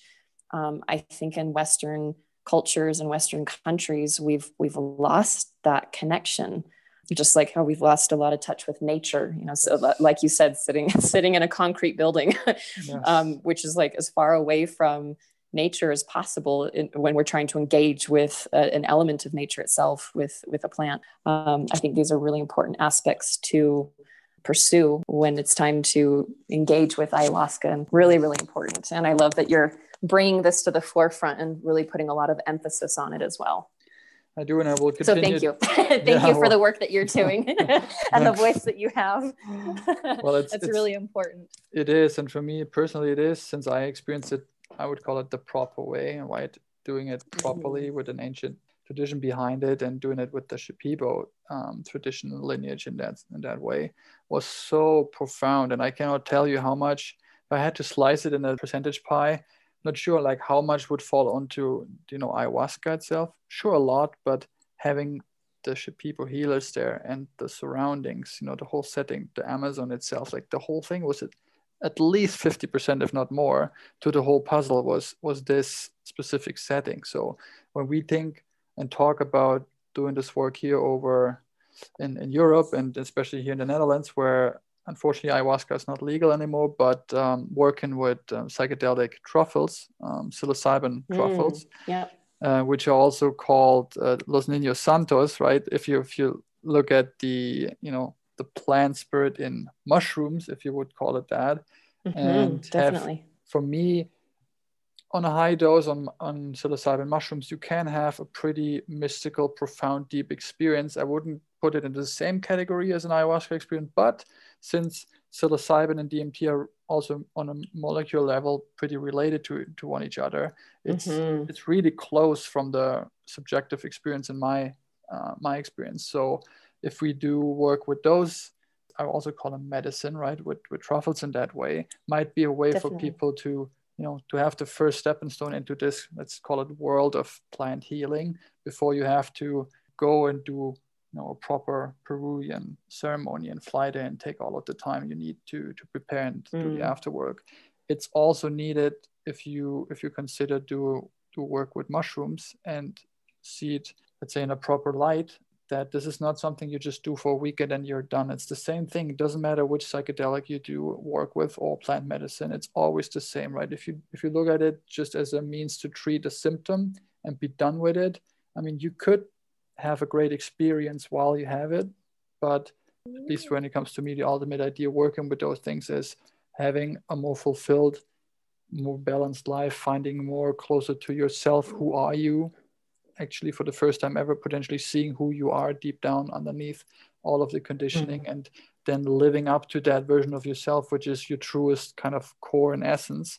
Have, having seen that once, and I've had to talk with Jordan on this podcast as well. He said it so so beautifully. He said, "Once you see it, you can't unsee it," and that's so true for me. it was, "Yep, dude, that is it." And if you've see, seen it once, for me at least, this was the push needed through all of the the lows as well and the integration phase of this last year. Personally, for me, to always know and remember that what you've seen was the truth in that moment and everything mm. else is now showing up like you said are tests to prove for you to prove your, to yourself are you still on the right path that you were were shown and you know that this is the right path now you just have to continue going and following mm. along it even if it's hard and that's actually the journey that we talk about yeah. yeah. I, I think a lot of people struggle with the integration once the ayahuasca afterglow fades. Yeah. I think, you know, there's when when people come to the Amazon, and I saw this, I saw this consistently when I was working at the temple, was that people would come in and you like to watch the transition from when they first arrive to when they leave is that was really the the high of working there is it was so rewarding to watch people come in as they were and then leave as they are. And they you know everyone everyone has that glow and it, it's literally visible in the eyes. It's visible in the face. Like the the skin looks different after being there and the there's just like energetically you can feel everyone when they first first mm-hmm. arrive which is a lot of anxiety a lot of fear a lot of worry a lot of doubt and everything. And then there's just this like feeling yeah. of peace when everyone leaves there's there's like a people that leave shiny they literally leave yes. with their eyes sparkling and that afterglow will last for you know a few weeks indefinitely but it's that when people start to get tested and when they start to get triggered when they start to feel things that they thought like oh maybe i healed this in ceremony but basically old old situations coming coming back up or old mm-hmm. patterns starting to surface like you've experienced like when we really get those tests mm-hmm. that's that's when a lot of people almost forget the magic that they felt when they first came out of the, the ceremonies and when they they first closed the retreat. But the that's that's it's not the job of the medicine to keep that active and present in your life. That's that's like that's up to us. You know we work with that plant teacher and everything like that. And it's like working with any other teacher. That teacher can can bestow all this knowledge and wisdom and, and gifts upon you. But it's then when you when you leave that university or you leave that school it's not the teacher's job to keep reinforcing that or to keep that whatever you were given alive within you. That's now up to us and that yes. is the hard part. Yes. That is the really really challenging hard part because everyone i mean everyone that comes they want to hold on to that. But can you afterwards when you are in the midst of something just being thrown in your face that is so uncomfortable or or even painful or even sad or or you know whatever it may be presenting itself mm. to as like are you able to still reconnect with you know the things that you took away from the experience of yes. the ceremony and, and what the plants gave to you that is hard that is really challenging yes. but that's where essentially um, i think we get stronger like especially i know i know for you alex like you do want to come back here. You do want to come back to peru. You still want to continue to do this work and to learn and to grow and to evolve with it and to deepen your your relationship with the plants. And i think in many instances like the more that you continue on this path you, you'll get more and more confirmation all, along the journey. Not that you need it but you'll get more and more confirmation to, to keep mm. going. And and the tests might even get harder but in a sense you get stronger from that commitment yes. and from that faith and from the the knowing there's a deep knowing inside that like no this i know what's happening i know i know what this is giving to me this is so hard to go through and this is incredibly painful or or whatever it may be giving but i know that this is what i need my my spirit yes. is needing this for me mm. to to continue on and to keep moving forward and to to grow you know and, and yeah. sometimes sometimes it, what a lot of people don't realize is growth is not sunshine and butterflies and rainbow and light and love it, it can be at times absolutely but like the real growth is like it's painful yes. it's a lot of endings it's a lot of tearing down old stuff within ourselves it's a lot of destruction like people people don't realize like yep. how much grieving you're going to be doing in mm-hmm. intense growing like you do with plant medicine there's a lot of grieving there's a lot of letting go.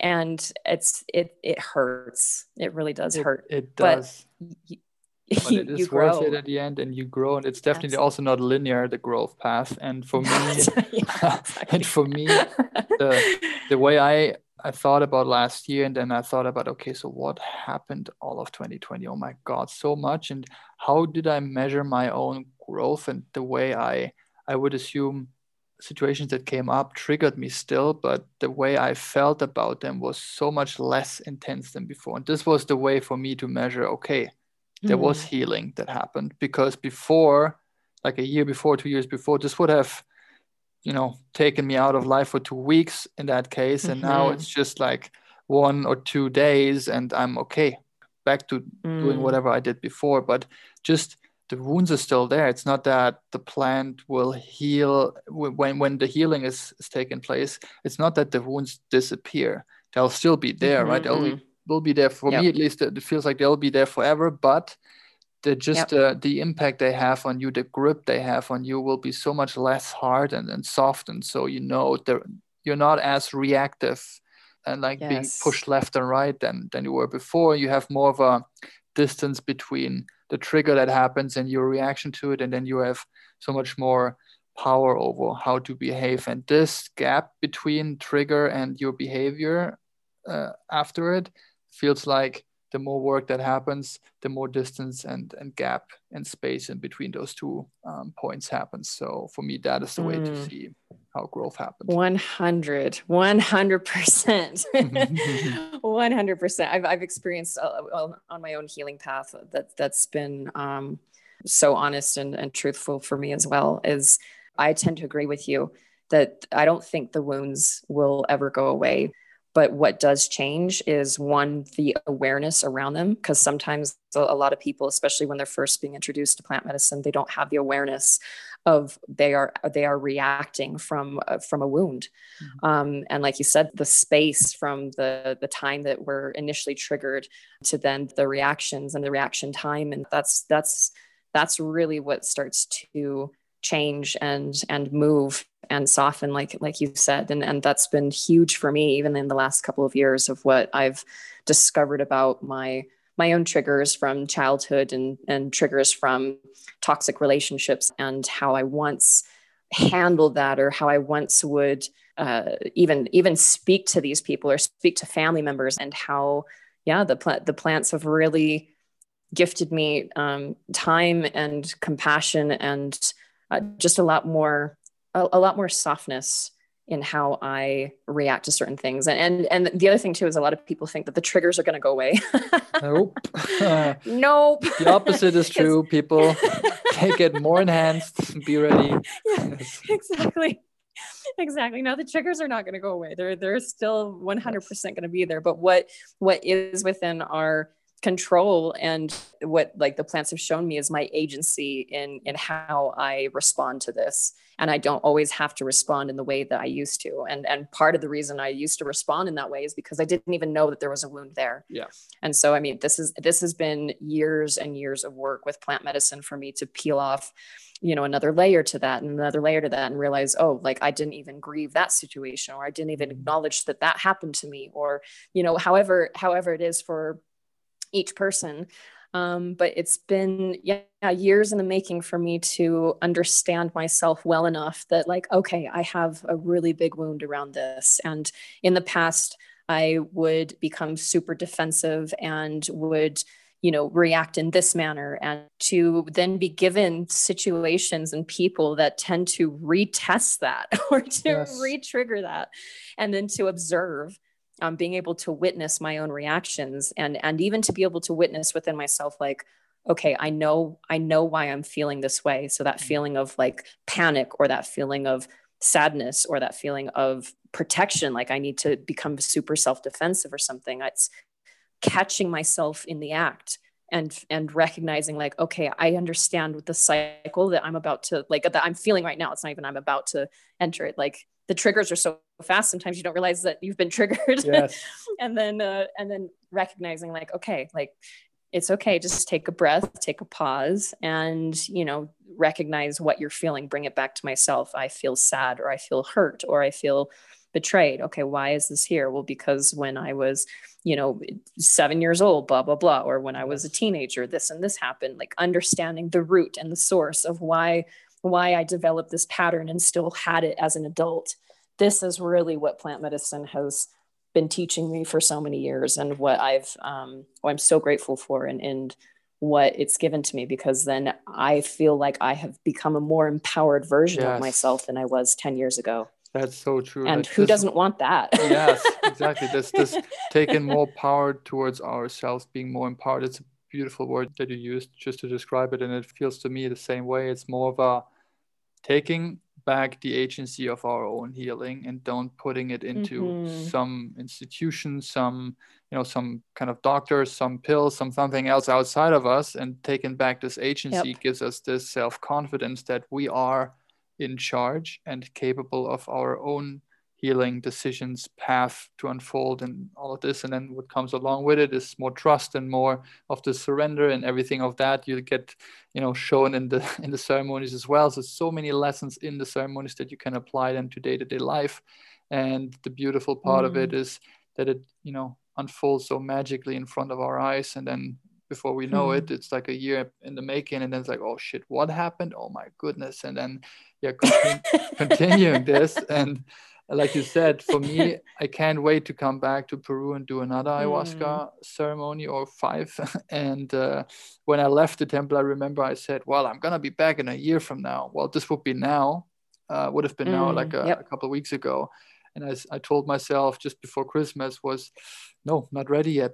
Uh, I'll take another half year, I think, before I will feel ready because there was still so much still going on that I need to work on before going back. And uh, this is just so crazy to to think about this but mm. that's how it feels like. And for me the pull is there. It's not it's not yet there um, but I, I know that i will be will be back and continue the work. And for everyone that is listening and wants to understand when is the right time i would normally say well when is the right time to start you know becoming more yourself is probably was 10 years ago. But if not then then probably today. Um, i hope that more and more people find the courage to to listen to that inner voice. For me, it was you know a quiet voice that kept on coming to the surface over years and years and years, and then it kept mm. being louder and louder. And then at one point, I could not not hear it, and it was impossible for me to push it away, to flee the country, to do more trips, to do more traveling, to do whatever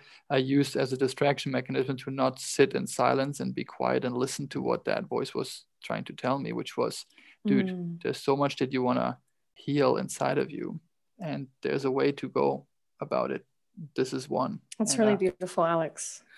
That's so, so i hope i hope that's really beautiful and i also want to yeah. Oh go ahead. I was just just finishing and rounding this up saying that i hope more and more people will find the courage to to step in mm. into that light and out of their shadows and know that there is modalities and healing tools out there especially for the Western world, which was unfortunately, due to certain circumstances, not available and accessible to many of us. But hopefully, more and more people will realize there is something else, and it does help a lot. And for that, uh, heading it over to you, I know that you are starting your own, I think, retreat mm-hmm. in hmm. February this year, but maybe you want to also tell people where they could uh, find you and reach you and then maybe even work with you in the future.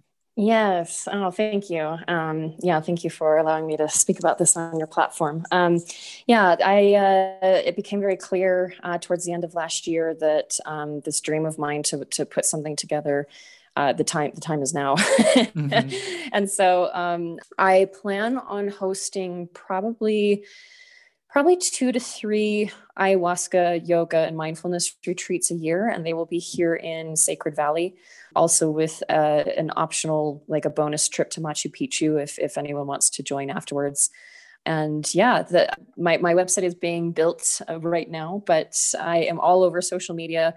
Each one of my social media platforms on Facebook, Twitter, and Instagram are Serpent Lacey. Uh, mm-hmm. my my Lacey spelled L A C E Y, um, so you can find me on there and uh, reach out, direct message me, and I can send you my information packet and things like that. And and I this is something that I think is really important to say too. I, I love talking about plant medicine. I love talking about yoga, and these are these are the two medicines in my life that changed me from the inside out, like complete and total metamorphosis over the last decade. Um, so if people have questions about yoga or yoga with ayahuasca, the Shipibo tradition, you know, anything like that, I'm so happy to just talk about this and and you know be be in a sense like an ambassador for the medicine because like you said i think the, the more people that are encouraged to do this type of work even if the ayahuasca or coming to peru isn't available but even just starting to do some research or like you mentioned before the psilocybin mushrooms there are so many different ways in which like what plant medicine gives to us, what ayahuasca gives to you and I, is still available through other modalities like um, yes. like like psilocybin mushrooms. And so it just it like I said, it starts with that spark of curiosity and you know researching. There's a lot of research um, and a lot of good stuff on google and youtube. And, um, and then if yeah reaching out to myself you can always do that as well. I'm so happy to talk about this. It truly is my passion Thanks for being an ambassador for this, and we'll put just everything that you just shared on the in the footnotes on the on the recording, so everyone can find okay. knows where to find you. And yeah, I think I mean I could continue talking to you for ages, so I need to at one point come to an end. Uh, which I'd say it's not unfortunate because fortunately there is no end in sight for more recordings in the future. So I hope that maybe even hmm. you know after your first uh, own retreat that you hosted for people, we can have just a follow up and see, you know, what happened and what miracles showed up and all of the beautiful mm. stuff that will come along with it. So yes. it won't be the last time. Hopefully, it would be an honor. Yes. awesome. It'd be an honor. Amazing. And it's been amazing, Alex. Like I have to say, it's it's been absolutely incredible to hear your own journey from this um, and what it gave to you and and um, putting into practice the things that you did. And, and even even coming out with this podcast afterwards um, this is this this has all been a part of your personal integration process. And it's yes. really incredible to witness this um, on the other side of it. So thank you for doing what you've uh, done. And, and thank you for showing up for yourself. I think whenever we show up for ourselves it's we're showing up for the people around us and and, and the world at the end of the day too. So uh, thank you for also being an ambassador and getting mm-hmm. the word out and yes. having the the beautiful intentions that you do. Thank, thank you.